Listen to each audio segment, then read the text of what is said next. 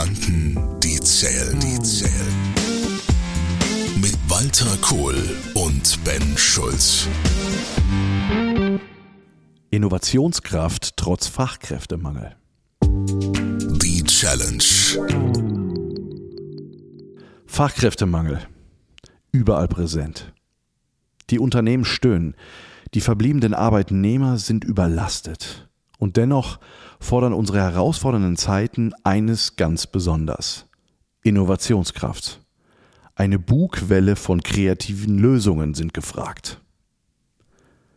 Das Bundesministerium für Wirtschaft und Klimaschutz schreibt, Fachkräfte sichern Innovation und Wettbewerbsfähigkeit, Wachstum und Beschäftigung, Wohlstand und Lebensqualität. Heißt das, der Mangel an Fachkräfte bedeutet Stillstand in Deutschland? Oder findet sich doch eine Möglichkeit, Innovationskraft trotz Fachkräftemangel zu generieren? Die Analyse. Also ich glaube, leider muss man wirklich sagen, das Thema Fachkräftemangel wird uns noch über Jahre, vielleicht sogar Jahrzehnte quälen. Ich sage bewusst quälen, weil es ja auch zum nicht unerheblichen Teil ein selbstgemachtes Problem ist. Wir haben ja in Deutschland immer noch kein vernünftiges Einwanderungsgesetz und wir haben nicht wie zum Beispiel Länder wie Kanada oder so äh, einfach eine strukturierte Fachkräfteeinwanderung. Und einerseits haben wir das Problem und andererseits stehen wir politisch aus den unterschiedlichsten Gründen auf der Bremse, allen voran die CDU, die in den 16 Jahren mit Frau Merkel es konsequent vermieden hat, hier eine Lösung zu finden. Also kommen wir auch um das Thema nicht rum. Und ich glaube, dass dieses Thema Stillstand schon ein Stück weit Realität geworden ist. Aber als Unternehmer kann ich mir nicht leisten zu sagen, naja, wenn der Staat, wenn die ähm, Rahmenbedingungen es nicht vorgeben, dann habe ich halt Pech gehabt und ergebe mich in mein Schicksal. Da muss ich was tun, oder? Ja, vor allen Dingen, was wir total oft hören, ist, dass äh, Firmen oder gefordert wird, naja, wir müssen wieder innovativer sein. Deutschland ist nicht innovativ genug. Wir sind die Schlusslichter, wenn es um Engineering geht, etc. pp. und und und. Also wir kriegen ja eigentlich ständig von außen auch signalisiert, eigentlich können wir nicht mehr mithalten. Ja, ich würde es nicht so schwarz-weiß formulieren. Ich sage, wir kommen in den Zustand, dass wir in vielen Bereichen immer weniger mithalten können.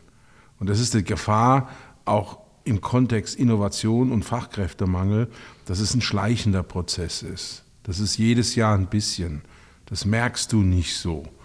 Das ist nicht so ein Bruch nach dem Motto, whoops, auf einmal, jetzt wie wir es mit den Energiepreisen zum Beispiel hatten, das geht's durch die Decke oder in dem Fall in den Boden rein, sondern es ist ein sehr schleichender Prozess und der ist eigentlich deshalb doppelt gefährlich, weil schleichende Prozesse, da gewöhnt man sich dran, die akzeptiert man und deshalb ist es aus meiner Sicht so kritisch, dass ein Unternehmer auch mal wirklich reflektiert, habe ich diesen Fachkräftemangel? Und wenn ja, jetzt mal auf eine zwei, drei, fünf Jahresperspektive nach vorne projiziert, was heißt denn das für mich? Und nur wenn es ein signifikantes Problem ist, bin ich ja überhaupt bereit, Kraft, Zeit, Nerven, Geld in dieses Thema zu investieren. Also diese Frage der Erkennung, ist es wirklich für mich konkret ein Thema oder ist es ein schleichender Prozess? Drücke ich mich drum rum? Ich glaube, dieser allererste Schritt, der ist echt schwer. Ich glaube, dieses Thema Fachkräftemangel äh, ist natürlich jetzt auch durch die letzten Jahre massiv nochmal ähm, aufs äh, Trapez gekommen. Und wenn du natürlich sagst, äh, da mal drüber nachdenken als Unternehmer, ich glaube, dass es auch in den letzten Jahren wirklich auch verpennt worden ist und natürlich jetzt in dieser Zeit, auch der letzten zwei, drei Jahre Krisezeit, die wir hier in Deutschland hatten ähm, und haben, nach wie vor äh, auf einmal das auch brutal auch auf die Füße gefallen ist, weil man so Themen wie äh, wir müssen die nächste Generation im Blick behalten. Ne? Also wenn ich mir überlege, das Beispiel von den Statistiken her, ne, bis 2030 sind die ganzen Babyboomer ja aus der Wirtschaft raus. Also auch mal hier zu gucken, was bedeutet das eigentlich überhaupt? Ähm, man hört viele Unternehmer, die darüber jammern, wenn es um die neue Generation geht, dass es so schwierig ist, die zu halten, die zu finden, die zu binden. Äh, mittlerweile reden alle davon, ja, ja, wenn wir Fachkräfte brauchen, dann müssen wir uns als Firma mittlerweile ja auch bewerben bei denen und nicht mehr andersrum. Ähm, also das heißt, wir sind ja in einer kompletten verdrehten Zeit, die uns gefühlt, zumindest das, was man von Unternehmern so wahrnimmt, die tun immer alle so, als wenn das so von heute auf morgen so plötzlich passiert ist. Wupp, jetzt war es auf einmal da und Hilfe, äh, jetzt ist auf einmal alles anders. Und ich mir manchmal die Frage stelle, sag mal, haben wir eigentlich die letzten Jahre nicht vorher schon, also wir wussten doch, dass das auch ein Stück weit kommt. Ja gut, die Realität ist, ähm, jetzt spricht ein Babyboomer, ne? ich bin ja Baujahr 63, ich gehöre ja quasi in den die oberste Spitze, 63, 63, 64, 65 waren die ganz, ganz starken Jahrgänge. Und wir sind groß geworden in einer Welt, wenn ich jetzt mal zurückgehe, Ende Schulzeit, ich bin Abiturjahrgang 1982, ähm, dass dieses Thema Verfügbarkeit von Menschen überhaupt kein Thema war. Im Gegenteil, ich bin als junger Mensch, also in den 90ern nach Abschluss meiner Ausbildung, immer mit diesem Gefühl behaftet gewesen und das hat auch alle anderen Gleichaltrigen meiner Meinung nach genauso betroffen. Wenn ich es nicht mache, stehen zehn auf der Straße und kommen sofort. Das heißt, du hast gar nicht diese Perspektive. Und das, das, das, das, das gräbt sich in dir ein. Und jetzt bist du 30 Jahre älter, aber du denkst eigentlich tief innen immer noch so. Deshalb glaube ich, dass eine ganze Führungsgeneration noch geprägt ist durch ihre eigenen Jugenderfahrungen, wo es eben zu viele gab. Und dadurch hat man das Thema auch meiner Meinung nach ein Stück weit ja, übersehen, war unbequem, weggedrückt und so weiter. Und jetzt ist halt dieser Schmerzlevel, dieser Pain so groß und wird immer größer über die Zeit, dass wir uns nicht mehr wegducken können. Aber ich muss ganz ehrlich sagen, jemanden wie mir, und ich kenne viele in meiner Altersklasse, also ich sag mal Mitte 50, Ende 50, äh, das fällt uns irgendwie schwer, weil du natürlich automatisch den Vergleich zu deiner 25, 30-jährigen Biografie hast und dann sagst du, das kann doch gar nicht wahr sein. Hm.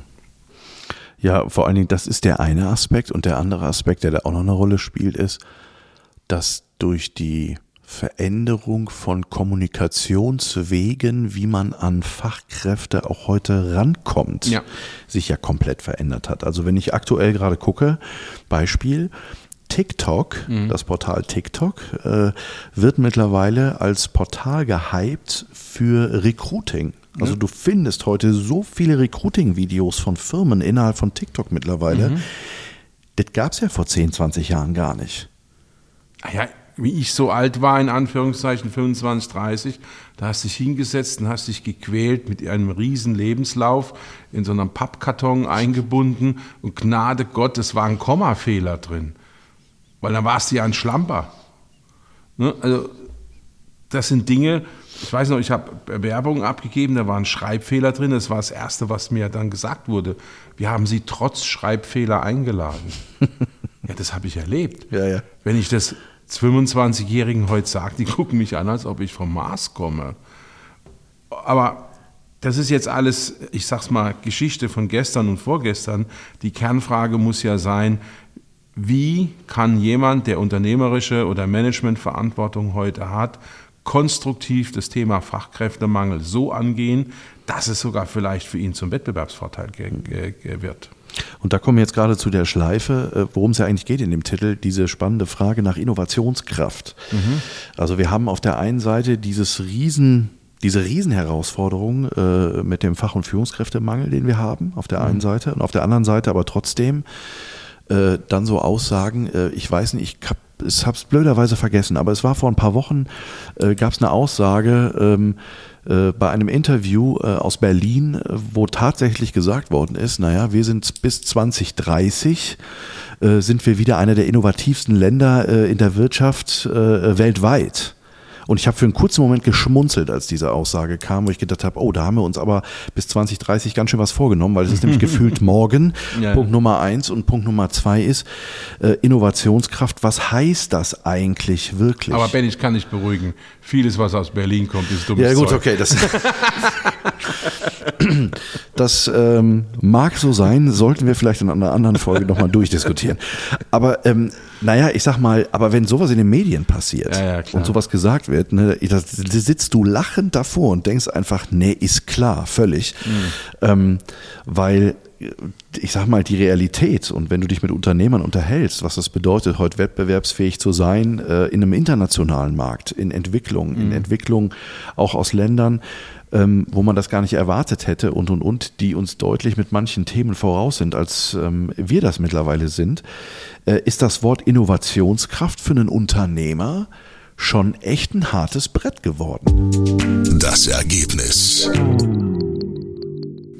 Ja, und ich habe ja in meiner unternehmerischen Erfahrung äh, eine, ich nenne es jetzt mal bewusst, Ecke der Welt gefunden, die die meisten Leute überhaupt nicht auf dem Radarschirm haben, wo es enorme Innovationskraft gibt, wo es genügend Menschen mit hoher Qualifikation, also sowohl formale Qualifikation, Stichwort Ausbildung, Universität oder so, als auch praktische Arbeitserfahrungsqualifikation gibt, und das ist Korea. Weil die haben eines der besten Schulsysteme der Welt. Es ist ein Land ohne jede Bodenschätze, hat keine touristische oder sonstige Attraktivität. Und die Koreaner sind in ganz vielen Bereichen Innovationstreiber. Gerade im digitalen Bereich, wenn du an LG auch guckst, an Samsung, solche Firmen. Und wir haben unseren Automobilzulieferer gezielt mit internationalen Partnerschaften und zwar so weiterentwickelt, auch von der Innovationsseite her, dass wir von vornherein auch die Interessens Themen und damit die Interessenskonflikte zu Beginn der Partnerschaft sauber auf den Tisch gelegt haben mhm. und daraus dann ein Konzept, eine Struktur entwickeln konnten in der Zusammenarbeit, die eben wirklich eine Win-Win-Geschichte äh, geworden ist. Und ich glaube, gerade im Mittelstand muss sich jeder hinterfragen, international kann auch richtig international sein. Das ist dann nicht unbedingt Österreich oder Appenzell. Das ist jetzt, ja, ich sage es immer ein bisschen bösartig jetzt, ja, sondern das ist dann auch mal richtig weit weg. Das kann auch neue Märkte eröffnen. Für manchen ist Unternehmer hier in Deutschland ist ja international schon unten München, ne? Ja, jetzt wollen wir mal nicht zu, zu, zu, zu pauschal hier sein, aber ich meine, mal in Ecken gucken, in denen man nicht offensichtlich und sofort schauen würde. Ja. Deshalb habe ich das Beispiel Korea genannt. Ja. Also es ist ein Beispiel zu sagen, okay, eine Möglichkeit wäre, äh, dieses Thema Innovationskraft anzugucken mit internationalen Partnerschaften, mit Konzepten einfach ähm, in diese Richtung, so wie das Beispiel jetzt gerade war. Ja, such dir jemanden, der die gleichen Probleme hat wie du, der aber nicht im gleichen Markt unterwegs ist, der nicht die gleichen Kunden anspricht wo es eine klare Erkenntnis gibt, hier ist mein Spielfeld, da ist dein Spielfeld, aber wir müssen nicht beide sozusagen unabhängig voneinander das Rad neu erfinden. Mhm. Und das ist ja dann auch eine Fragestellung oder eine Gesprächseröffnung mit solchen Menschen, also potenziellen internationalen Partnern meine ich jetzt. Und wie gesagt, Korea ist jetzt nur ein Beispiel, äh, wo von vornherein klar ist, wenn der andere das nicht will oder du hast das Gefühl, der will dich hinter die Fichte führen und nur absaugen, dann lass es bleiben. Aber sei zumindest mal offen dafür. Mhm.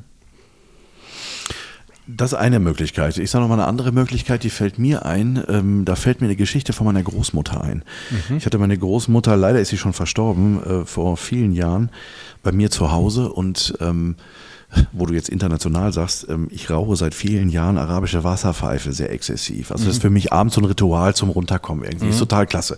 So dann hatte ich meine Großmutter zu Besuch und dann saß sie dort ähm, und guckte mich an und ich war so Shisha am Rauchen und dann sagte sie zu mir, sag mal Ben, was ist denn da, da eigentlich? Dann habe ich das kurz erzählt und dann sagt sie zu mir ähm, mit Ende 70, ähm, kann ich das mal ausprobieren? Und dann habe ich gesagt, Oma, pass mal auf, das Problem ist, du kannst halt nicht paffen, weil sonst funktioniert das nicht. Du musst richtig ziehen in eine Lunge. Mhm. Und dann sagt sie, ja, ja, mache ich. Und ich habe schon gedacht, uh, meine Mutter guckte schon ganz kritisch. Willst du das wirklich? Ja, so. Ich gab ihr den Schlauch rüber mhm. und dann passierte folgendes, die setzte an mhm. und dann macht das ja dieses Geräusch, diese und dann hört man das ne? und sie zog und sie zog und sie zog und sie zog und die Augen wurden immer größer, also meine. Und dann setzte sie ab, pustete aus, hustete nicht. Ja und stellte mir beim Auspusten folgende Frage. Ben, was ist eigentlich Goggle?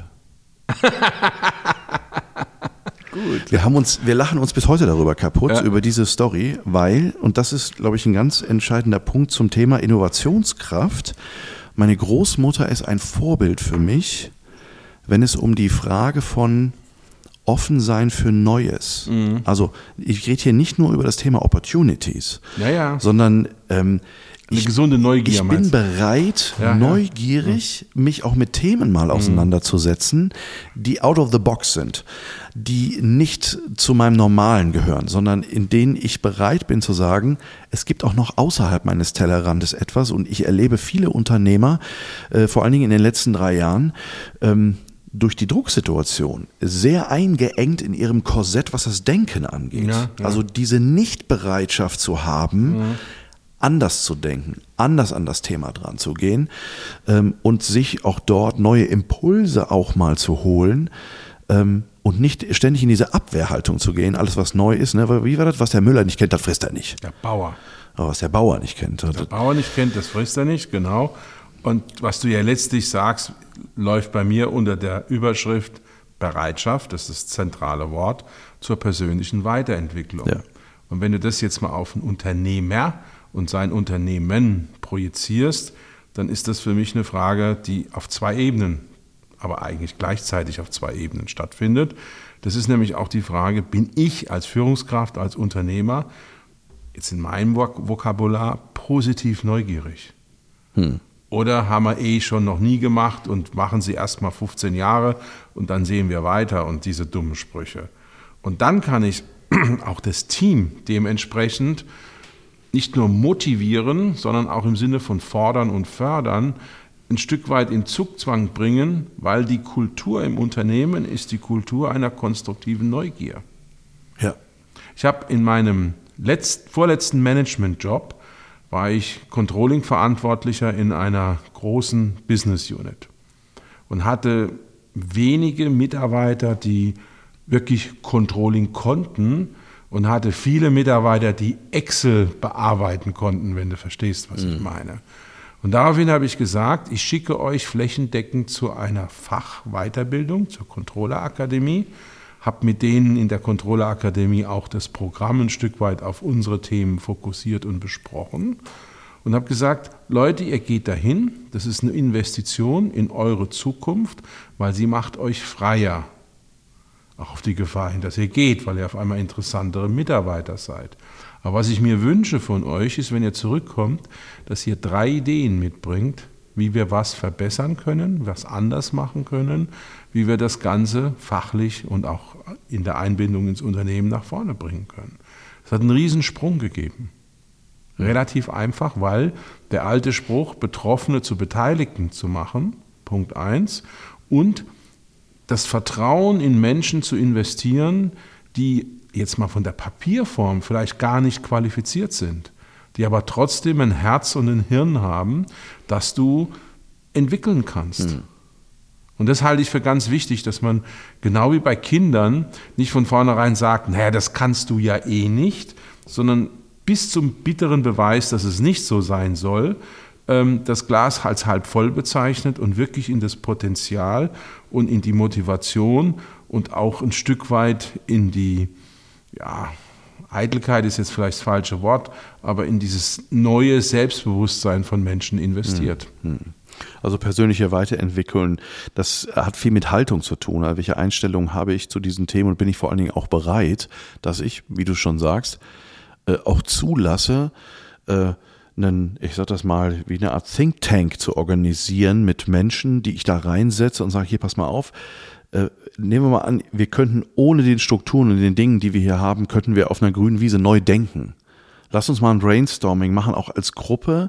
Was bringt auch jeder für unterschiedlichste Dinge mit rein? Und ich glaube, was gerade zum Thema Innovationskraft oftmals, wenn man mit einem gesunden Menschenverstand dran geht, oftmals fehlt, ist, wie sehr wir auch als Unternehmer vergessen, wie wir durch unsere Mitarbeitenden, die wir im Haus haben, also Inhouse-Ressource haben, um neue Ideen anzapfen zu könnten, wenn wir sie fragen würden. Ihr nicht nur fragen, vor allen Dingen aber, wenn wir ihnen das Gefühl geben, dass ihre Meinung richtig, wichtig und ernsthaft geprüft wird. Das ist entscheidend. Ich kann ja jemanden fragen, aber wenn ich dreimal gefragt habe und es passiert nichts, dann kriege ich beim vierten und fünften Mal auch keine Antwort mehr. Das heißt, für mich beginnt das einen Schritt vorher, vor der Frage. Und zwar, dass man etabliert, und wenn ihr einen Vorschlag macht und der taugt nichts, ist es auch okay. Stichwort Fehlerkultur. Und lasst uns uns mal was trauen. Lasst uns mal auch komplett anders rumdenken. Oder wir setzen uns jetzt innerlich die Brille des Kunden auf und betrachten unser Unternehmen, unser Unternehmen, unser Tun, unsere Prozesse, was auch immer, mal konsequent aus Kundensicht. Hm. hm. Was gibt es aus deiner Sicht noch für ähm, eine Idee zum Thema Innovationskraft als Alternative? Da möchte ich ein Buch von Napoleon Hill zitieren. Da gibt es ein Kapitel, das mich persönlich sehr beeinflusst hat. Das hat die Überschrift Ein Brain Trust bauen, ungefähr, so heißt das. Mhm. Was ist ein Brain Trust? Ein Brain Trust ist im Prinzip ein Trust von Hirnen, plural, von Menschen, die komplett woanders sind. Das ist außerhalb der Firma, das ist außerhalb der Hierarchie, das nenne ich mal so eine Mischung aus Freundeskreis und Diskussionspartnerkreis. Mhm. Ich habe zum Beispiel mir einen Brain Trust aufgebaut und da sind ganz unterschiedliche Leute drin, die überhaupt nichts mit meiner unternehmerischen Tätigkeit zu tun haben. Das mhm. sind Mediziner zum Beispiel oder es ist ein Geistlicher. Und manchmal ist es verblüffend, ähm, was man da für Antworten bekommt. Mhm. Ich gebe dir ein Beispiel. Ein gut befreundeter Benediktinermönch hat mich, wie ich mich mal richtig aufgeregt habe über meine Mitarbeiter, gesagt, naja, das hat ja die Regel des heiligen Benedikt schon beschrieben. Und die ist ja nur 1500 Jahre alt. Also das ist schon mal ein bisschen entspannend an der Stelle. Und in der Regel des heiligen Benedikt aus dem 5. Jahrhundert, wie gesagt, das war ja nicht ganz hierarchiefreie Zeit damals, ne, ähm, steht drin unter anderem, dass der Abt, also der Chef des Klosters, der ja einen erheblichen Status hat, gut beraten ist und es Gott auch wünscht, dass er insbesondere den Jüngsten zuhört. ja. und ähm, ich habe das dann mal umgesetzt für mich und habe eine, in einer Sitzung gesagt, ich möchte von niemandem was hören, außer von denen, die am jüngsten in der Firma sind. Okay. Das war krass, was dann gekommen ist. Mhm. Weil die waren ja in Anführungszeichen unvergiftet von unseren mhm. eigenen Themen. Ne?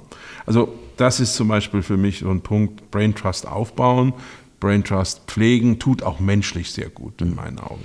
Vor allen Dingen gibt es ja, das, was du gerade beschreibst, ist ja eine, wir bekommen aus wie sagt man so schön, also im, im, Fachbereich würde man so sagen, eine interdisziplinäre Sichtweise aus unterschiedlichsten Perspektiven, die weder was mit meinem System noch mit meiner Branche noch sonst mhm. irgendwie, ähm, wenn man das mal sich holt, und das ist das, was du unter Brain Trust ja meint, ähm, kann es äh, einen Haufen an vor allen Dingen an äh, kreativen Impulsen geben, die man nachlaufen kann und die einen vor allen Dingen, und das glaube ich gerade bei dem Thema Innovation, echt ein, ein, ein schwieriger Ansatz, wir sind in unseren Companies immer so im eigenen Stallgeruch unterwegs. Ja, und auch eine hohe Expertengläubigkeit. Und das kann man alles ein bisschen relativieren dadurch. Ja, also auch hier wieder runterbrechen und sagen, mhm. lass uns mal wieder, was bedeutet das eigentlich, wieder ein bisschen äh, mit Ideen und mit Impulsen mal zu arbeiten, die mal aus einer völlig anderen Ecke kommen und ähm, wir aus unserem so verfahrenen Denken auch oft mal aus dem eigenen System einfach ja. mal rausholt. Ne? Brain Trust, ganz wichtiger Punkt. Ähm, wie siehst du denn das mit dem Thema, äh, bei dem Thema Innovation rund um das Thema Fokus? Warum komme ich da drauf? Es gab ja mal so eine Bewegung, ich weiß nicht, wer das kennt. Man hat ja sehr stark äh, vor vielen Jahren über das TK, Thema EKS gesprochen, diese engpasszentrierte Strategie. Mhm. Ähm, Und da geht es ja ganz stark um das Thema Fokussierung. Worauf fokussieren wir uns ganz spitz und und und. Ähm, wie siehst du das als Thema Innovationskraft? Ist das, ein, ist das eine Möglichkeit? Äh, ich sage mal so, es hängt davon ab, in welcher Situation ich bin. Wenn ich in, einer, in einem Unternehmen bin, das sehr breit aufgestellt ist, sprich es hat viele Märkte, viele verschiedene Kundensegmente und ähnliche Dinge mehr, brauche ich ja eine enorme Breite an Fachkräften, Schrägstrich an Innovation. Das heißt, ich habe letztlich eine hohe Komplexität. Wenn ich jetzt feststellen muss, dass das Thema Fachkräftemangel wirklich zu einem ja, lähmenden Faktor, also zu einem signifikanten Faktor wird, dann kann man ja auch mal sagen, okay, vielleicht muss ich die Breite in meinem Geschäftsmodell reduzieren und komme dann dadurch, dass ich fokussierter bin auf weniger Themen, auch besser in die Lage, trotz Fachkräftemangel hier genügend Innovationskraft und auch Innovationswillen zu mobilisieren, weil ich einfach fokussierter bin. Und manchmal ist es auch sehr günstig zu sagen, man muss nicht auf allen Hochzeiten tanzen. Also wie wir in unserer Automotive-Firma irgendwann mal entschieden haben, dass wir nur noch für ein gewisses Segment von Werkzeugen, also Umformtechnikwerkzeugen zur Verfügung stehen, dass wir das ganze Thema Spritzguss komplett beenden und dass wir in diesem spezifischen High-End Type Class A äh, Teile, äh, Werkzeuge auch noch sagen wir mal, Sondernischen besetzt haben, wie Hotforming, also Warmumformung und ähnliche Themen, dann hat sich auch das Thema Expertentum enorm fokussiert. Mhm. Und es hat der Firma gut getan, es hat uns gut getan. Und das ist so ein bisschen, was ich mir beim Aldi abgeguckt habe, weil der ursprüngliche Aldi war ja ein, wir haben 600 Artikel, hochfokussierter Discounter. Ist vielleicht auch eine Idee. Mhm. Also es gibt viele unterschiedliche Ansätze, das Thema Innovationskraft anzugucken. Äh, hier nochmal ganz kurz die Zusammenfassung. Also internationale Partnerschaft, persönliche Weiterentwicklung im Bereich Offenheit, also ich selber und vor allen Dingen auch das Thema Teamintegration, diese zwei Aspekte. Brain Trust, interdisziplinäre Sichtweisen auf Von der Oma Themen. bis zum Mediziner. Genau, genau, von der Oma bis zum Mediziner. und das Thema Fokus, äh, Fokussierung, ähm, ganz spannender Punkt. Ja, da könnte man auch schon fast am Ende mal sagen, naja, vielleicht sollten wir einfach mal wieder der Oma fragen. Ja, mach mal. Kohl und Schulz. Gedanken, die zählen, zählen. Mit Walter Kohl und Ben Schulz. Weitere Informationen im Internet unter kohlundschulz.de.